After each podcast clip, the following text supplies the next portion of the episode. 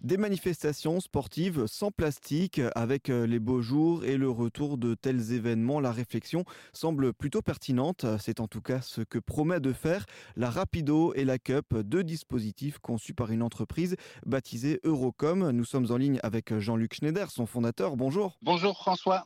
Euh, les sportifs ayant déjà participé à des courses connaissent bien euh, l'étape du ravitaillement ou bien euh, le ravito pour les intimes, ce moment où on va se désaltérer durant l'effort. Les boissons y sont servies dans des gobelets ou des bouteilles, souvent en plastique. Eh bien, votre système, la Rapido et la Cup, permettent d'éviter cela. Déjà, pour commencer, est-ce que vous pouvez nous, décrire à quoi ressemblent ces dispositifs? Alors, bien sûr, Eurocom est une société qui existe depuis 1981 et depuis 40 ans nous proposons des produits éco-responsables. Euh, restait, comme vous venez de le dire, euh, l'énorme problème de la distribution de l'eau sur les événements grand public qui peuvent être sportifs, commerciaux ou, festifs, comme sur les, festivals. Euh, beaucoup d'eau gâchée, énormément de plastique généré par toutes, ces manifestations. Comment répondre à tout ça? C'est pas simple. il fallait réinventer une, une fontaine qui permette à des gens de se désaltérer très vite parce que quand on est en course à pied, ben, on n'a pas le temps de s'arrêter euh, une minute pour remplir pour remplir son gobelet.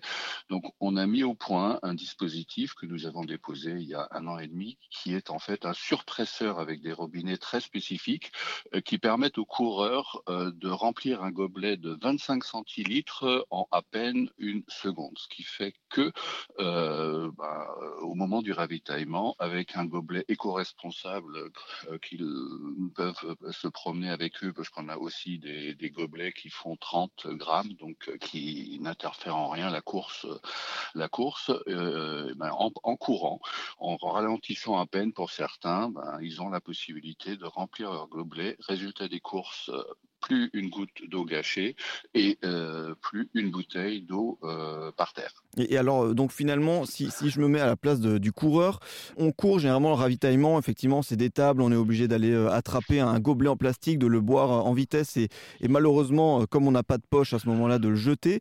là, l'idée, comment ça, ça fonctionne? On va venir, on a ce petit gobelet donc, qui pèse 30 grammes. Comment ça se passe après? Eh ben, le gobelet, vous le remplissez. C'est un gobelet qui est dépliable et qu'on remet gentiment dans sa poche et qu'on sort pour le ravito, euh, pour le ravitaillement d'après.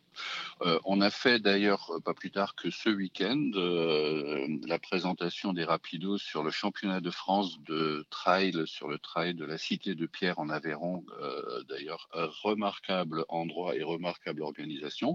Donc, on avait quand même 2500 coureurs qui ont pu tester la rapido.